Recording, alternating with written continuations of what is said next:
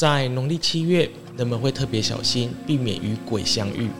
但是有一些人，他们确实的经历过跟鬼接触的真实经历。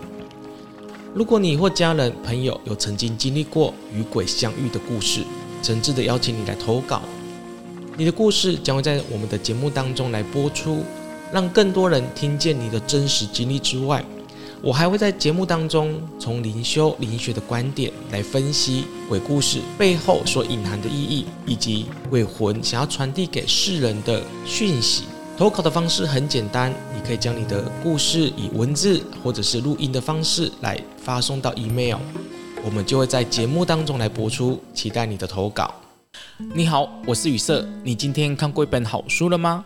这一集节目要跟大家分享哦，在上一集的节目里面，我有提到关于我在山中所遇到的灵异的一些事情哦。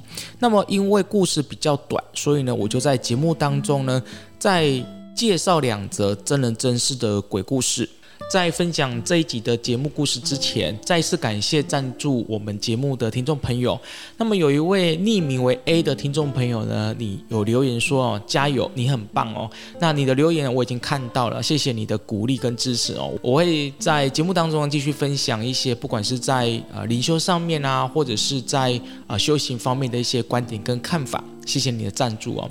那另外一位是之前的赞助主啊，许小姐。那你在啊绿界上面的留言哦，你说呢？希望我以后可以出版关于死后的世界，还有死后啊往生者相关的书籍哦。那么其实这样子一个议题哦，在《请问轮回》的这本书当中也有提到蛮多的哦。因为往呃往生的世界、死后的世界都跟轮回有关系。呃，在撰写这本书《请问轮回》的时候呢，都有请示关于母娘。呃，这样子一个议题哦，但是我不得不说啦，像这样的议题呢，确实是很多的听众朋友都会感到好奇，也希望想要多一点点的探究的这个部分哦。那么你的建议呢，我都有听见的，但是呢，我也不得不说啦，这也是许多的听众朋友表达想要更加深入了解的议题的期望哦。所以呢，你们的建议，我都听见了。另外呢，还有在 YouTube 上面赞助的几位的听众朋友，一位呢是耀敏，一位是罗贝卡一二九三，还有一个就是 D A T O T O，谢谢你们赞助哦，尤其是耀敏，你已经赞助我们节目两次哦，真的非常的感谢你们哦。你们在 YouTube 上面啊，是说在 Podcast 上面啊，只要你们有留言或者是你们有署名的话，我都会看见。那么近期呢，我们的行政团队也正在积极的思考，说到底要怎么样来回馈长期爱护我们节目的这个赞助主，呃，思考到底怎么样啊、呃、来做这样一件事情哦。那如果说有关这方面的最新的进展或者是消息，我都会在节目当中来跟大家分享。谢谢大家的陪伴跟支持哦。好，那接着呢，我们就来聊聊今天的这一则的离鬼故事——草丛步行者。这个故事哦，其实已经年代有点久远哦，好像是在我呃读书时候所发生的哦。那这个故事背景呢，是我的故乡，好、哦、丰原。那丰原呢，有一个著名的景点叫做呃宫老坪啊，在丰原这个宫老坪呢，每一天早上大概凌晨四点多，就很多当地人都会去上面爬山。那这个宫老坪呢，其实有很多的灵异传说哦，比如说像我有朋友呢。呃，他们就有在山中呢听山友说，据说呢这个丰原宫老坪上面呢有外星人。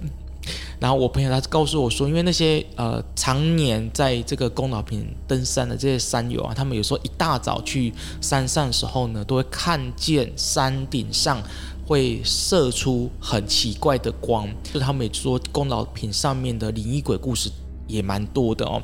冬天的时候呢，太阳比较晚升起，那么他们就会不太希望太早去爬宫老坪哦，因为宫老坪感觉比较容易聚阴啊，这是啊老一辈的这个龚老平的登山的山友所说的哦。所以如果说你听到这一集节目啊，你本身也是丰原人，有听过一些关于龚老平的离鬼故事哦，都可以来跟我分享哦。那这个故事呢？呃，是这样子哦。有一年呢，我记得好像也是在农历七月的时候所发生的。那那一天晚上呢，我就跟我大概两位的朋友呢，就决定说要去夜游。那年轻的时候呢，夜游一定就是往比较偏僻呀、冷门啊，或者是山上去夜游。那那一天呢，我们本来打算呢去夜游，也是风云一个非常有名的景点，就是大坑哦。大家不知不知道你听过，就是。红衣小女孩。红衣小女孩呢，就是。丰原这个名产嘛，就是全世界好像很多人都知道这个红衣小女孩。那本来我们三个人是打算去夜游，好，然后当然也不是说去看这个红衣小女孩。那后来呢，因为可能是觉得还蛮可怕的啊，所以我们就后来就临时取消。我们就想说，那骑机车呢去宫老坪。我们三个人就骑了两部机车呢，就晃着晃着呢，就看哎，在宫老坪靠呃快靠近山顶上的时候呢，有看见有一个凉亭，但是它非常的远。你只能看见它一个远远的一个凉亭的头哦，那你可能要步行走到里面去，所以我们三个人呢就把机车停在路边，然后走路进去。然后呢，那个那个山呃那个小径哦是确实有点弯曲，那旁边的草丛都非常高。那走着走着呢，就会看到有一个落差哦，然后呢这个落差点呢上面就架一个。呃，天桥的路径，也就是说，你可以跨着这个路径呢，走到那个天桥。那这个这个落差大概有一米一米深左右，我记得蛮深的。那这个落差的这个地上呢，长满了类似芒草，所以下面几乎是不会有人的。那我们就走到那个凉亭的这个最里面之后呢，诶，它也没有路了嘛。所以我们三个人呢就在那边聊天啊，打屁，然后你知道吗？男生到了这种很深山野岭的地方呢，免不了就是讲灵异鬼故事。就我们三个人呢，就在凉亭里面，农历七月呢就开始讲灵异鬼故事。聊着聊着呢，突然我听见我的后面有草丛的走路声，就好像有人在拨开那个草丛的声音。那一开始呢，我以为应该是类似动物啊，或是猫啊、狗啊，在草丛里面。哦，就是在乱窜。那因为我刚才有说嘛，这个落地差哦，凉亭到地地面上至少落地差有一米高以上，所以呢，其实不会有人在走在下面，而且是半夜大概十二点多一点的时候。那我想说，那就不不要理他就好了，反正是动物嘛。那我们就继续聊，聊着聊着呢，诶，那个声音又出现了。坐在我旁边一位朋友呢，他就转头看了我一眼，眼睛对看的情况之下呢，我就知道说，诶，他可能也听见那个声音了。那个声音很奇怪。当我在说话的时候呢，他就继续往前走，然后呢就拨开草丛，继续往前走。如果我停下来不说话的时候呢，他也就静止了。他好像呢很怕我知道他正在从我的后面走过来。那我朋友呢，他在我旁边呢，他也有感觉一样的这种状况，但是我们两个人呢都没有去打破这种。这种宁静，就是我们好像不敢把这个秘密说出来。我另外一个朋友呢，他神经比较大条，他就没有听到这个声音。好，我现在讲这个故事哦，我自己都会起鸡皮疙瘩。那个声音呢，距离我们的凉亭有一点点的远，所以呢，一开始我就不以为意。但是呢，我就边说边观察那个声音的时候呢，我发现它越来越靠近我们凉亭了。如果是动物，它绝对不会直径走路嘛，它一定是弯弯曲曲走路。但是呢，它是笔直的往我们这边走。还有一个呢，那个声音注意给它听，它是有拨开芒草然后走路的声音，所以呢，它绝对不是动物，它是人。我在聊的时候呢，我发现它更近了。它距离只剩下我们不到几步的距离，甚至我有怀疑说，当我头往后看的时候呢，会不会有一颗人头就站在我们凉亭的正下方？好，这个时候呢，我的朋友他已经坐不住了，他这个时候他就站起来了。我知道他在干什么，我就跟他讲说：“好，我们。”要走了。刚才我说那位比较不敏感的朋友呢，问了我一句话，是说：“哎，你们干嘛站起来？但大家聊不是很开心吗？”我说：“没有没有没有，我们赶快走，我觉得有异样。”所以我们就想要赶快离开，但是我另外一个朋友呢，他一直都没有听见那个声音，他没有感觉到这个异样，他就一直拉着我们说：“我们再坐一下，再聊一下，才刚来就要走了。”我说：“没有没没，我们赶快走，我等下再告诉你发生什么事情。”那我那个比较敏感的朋友呢，他一句话就不说，他就往前直走，快速走，你知道吗？感觉快用奔跑的。那我就拉着我另外一个朋友说：“我等一下在车上，我告诉你发生什么事情，我们先走再说。”结果我们三个人。快速往前走的时候，你知道吗？可怕事情发生了。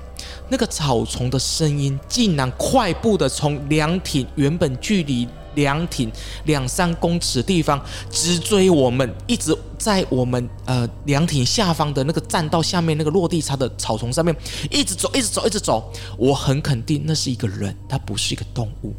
结果我们一直走，一直走，一直走。快走的时候呢，终于离开了那个落地差，到了平地的时候呢，哦，我们全部的人啊都吓死了，因为连我那个很不敏感的朋友，他也听到了后面那个在追逐我们的声音。我们上了机车之后呢，我就跟那个比较不敏感的人讲了整个过程。他说他从头到尾都有听见草丛声，但是他没有去联想到那个应该是什么东西。但是我跟他讲说，那个绝对不是动物，我怀疑。他是鬼，那我另外一个朋友他比较敏感，他告诉：“我说他觉得那是鬼。”这是第一则的灵异鬼故事，发生在丰原宫老坪的凉亭上面。接着呢，我就来聊聊第二则的故事，叫做“谁半夜来开门”。这则故事呢，跟前一则的灵异故事有一点点的关系。因为呢，这个故事的主人翁除了我之外呢，还有刚才所说为那一位比较敏感的朋友。那一年呢，我们两个人呢就开车哦，就到了南投的溪头去玩。那那时候我刚刚讲，我们那时候非常年轻嘛，所以那时候也没有什么家累哦，大家也都还没有怎么结婚啊，没有生小孩，所以呢，大家就啊，就是想到了假日就会开车出去玩那样子。那一年呢，我们就决定说要去南投溪头玩。南投的溪头也有很多的灵异鬼故事。呃，最有名的一个故事呢是忘忧谷啊，大家不知道有没有听过这个这个景点哦？呃，忘忧谷呢，大家有听说过呢？有人在里面看过女鬼。那忘忧谷呢，我也去过一次。确实啊，我觉得忘忧谷呢，它蛮阴森的哦。那么如果说有机会的话呢，我再找一下、哦，关于忘忧谷的灵异鬼故事来跟大家分享。那这个故事呢，是发生在忘忧谷呃一个民宿里面。那那间民宿的店呢，是在卖呃特产啊、看起来都蛮干净的。那他们的民宿比较特别，因为呢它是依山而建，所以呢它的一楼就是平地的一楼呢。呃，没有问题。可是呢，他的民宿呢是坐在他们的地下室。那因为它是呃依山而建，所以它的地下室其实你往下走呢，还是有窗户可以看到外面的景色。所以呢，如果你在地下室，你会觉得你是一楼，但是呢，大门口呢是在二楼。但是其实呢，靠近马路的是他们的一楼。呃，那一天晚上呢，整排的民宿的房间好像只有我跟我朋友睡的那一间。那它是两大床，所以呢，我们就一人睡一张床。我朋友呢，他是睡的是靠近大门口的那张床。那天晚上呢，我睡得非常好，就一觉到天亮。到了天亮之后呢，我们在吃早餐的时候呢，我朋友呢，他的脸色就不太好了。他说：“雨色，我问你哦，你昨天晚上有起来上厕所吗？”我说：“没有呢。”我他想一想之后呢，又问我说：“那你半夜起来喝水吗？”哦，因为那个民宿呢，他有在这个这个房间的门口有放一个饮水机，供住宿的人可以免费使用。我说没有呢，我也没有呃起来喝水。他面有难色，好像有所隐瞒。那后来我就一直问他说：“到底昨天发生什么事情吗？”好，然后他就跟我讲说：“他说晚上哦，好像过了大概十二点多的时候呢，他一开始先听见走廊外面。”有人走路的声音，但是呢，因为民宿的老板已经告诉我们说，当时啊，这个房间大概有五六间以上呢都没有人住，只有我们这一间而已。所以呢，我们很确定那一层楼呢没有其他的旅客。所以呢，他就觉得说奇怪，那没有旅客情况之下呢，为什么外面有人在走动？到了凌晨两三点之后呢，又再次听到外面有人走路的声音。比较可怕的是呢，那个声音呢，走着走着呢，他就靠近我们睡的那间房间。那我朋友呢，一开始呢，他就想说啊，是不是有人走错房间？可是他马上念头一转，说不对啊，明明这一层楼就没有其他的旅客，那是谁在外面呢？那因为外面有走廊灯，所以呢，他就在房间里面呢，看着那个走廊灯，确实有人站在外面，但是他就开始害怕了。那到底是谁？那个人也都没有讲话，没多久他就走了。第三次呢，他就来了。我朋友之所以会知道，是因为第三次的时候呢，那个人呢是转动门把，发出嘎嘎嘎嘎的声音之后呢，把我朋友吵醒了。那个人发现门锁起来之后呢，他也没有说话，就走了。我朋友很大胆呢，就在那个人走后，他就马上起身走出去呢，就把门打开，发现外面的走廊呢，一个人都没有。过没多久呢。走廊外面那个人又来了，他又再一次呢开那个门把，因为门锁上了，所以他就没办法进来。但是这一次呢，不知道为什么，他在外面呢待很久。我朋友非常肯定，那是一个人站在外面。过了没多久之后呢，那个人离开了。我朋友再一次的起来把门打开，发现外面还是一个人没有。经过了四次之后呢，他很肯定的，那就是鬼，他不是人。之后呢，我朋友就把门锁起来之后呢，再也不敢站起来去开门看看外面到底是什么。这是今天要分享的第二则的灵异鬼故事。接着呢，是第三则的灵异鬼故事呢，我们必须要把时空背景呢拉到泰国，这是我一位泰国学长所说的灵异鬼故事。我以前读研究所的时候呢，有来自东南亚的同学蛮多的，有像呃马来西亚也有，然后还有新加坡。然后还有泰国，尤其是泰国的一些出家人呢，都会到我读研究所的那间学校读书。那那一年呢，我到泰国去参访啊，去我呃泰国这位学长常年常住的一个一个佛寺啊，去参访。那参访了几天呢，我们就跟这个学长在聊天。泰国有很多奇奇怪怪的事情嘛，哈。那我就问他说：“那你有没有遇过什么灵鬼故事啊之类的？”结果这个泰国学长呢，就。很顺其自然就跟我讲说，当然有啊。这个故事呢，发生在非常早之前。他说呢，他小时候呢是住在泰国乡下，然后泰国乡下的房子大家都知道嘛，就是木造的，然后屋顶呢就是斜的那种嘛，就是尖尖的那一种，然后上面就很多的梁。那天晚上呢，晚上在睡觉，他特别跟我讲说，那好像是个节庆，但是我忘记是哪个节庆了。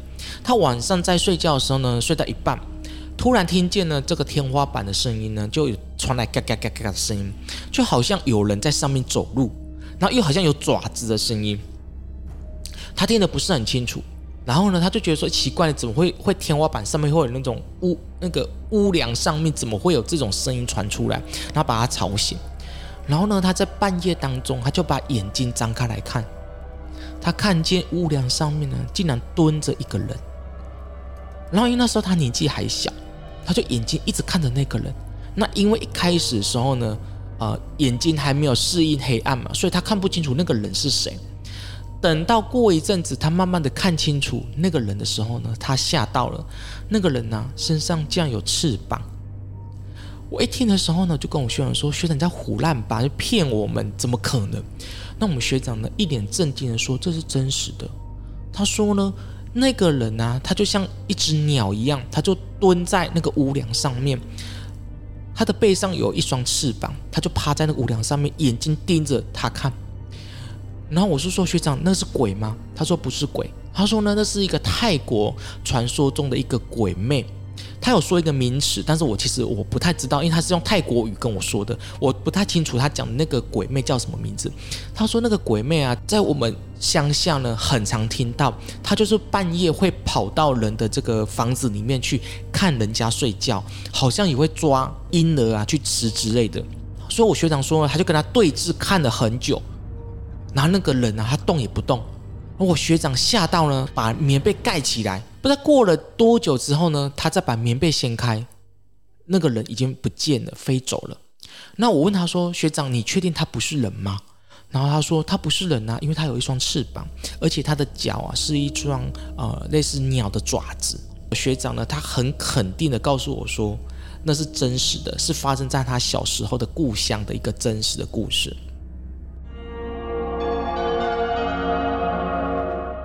不知道呢，听众朋友，你听完这三则的故事，你有什么想法哦？山它不是只有大自然跟动物哦，而是有很多人是我们看不见的东西呢，它会在山里面，不管是鬼魅也好，或是山神也好。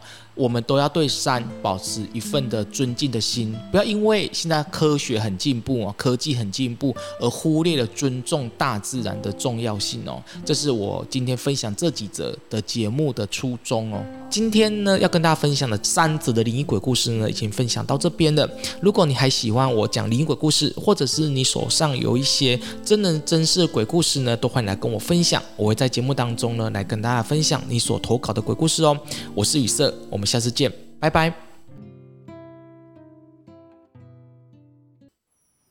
大慈大悲观世音菩萨，又称为观自在菩萨，以深邃的智慧和无限的慈悲，奉献于众生之中，以自在的智慧超越尘世，解脱烦恼。观世音菩萨更是灵山派五母之一。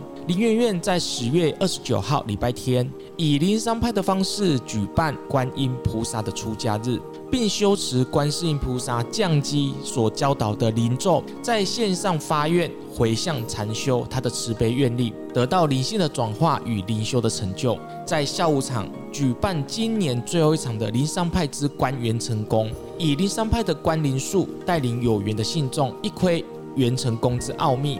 寻找有缘的指导神，相关的活动办法都已经放在了下方的说明栏。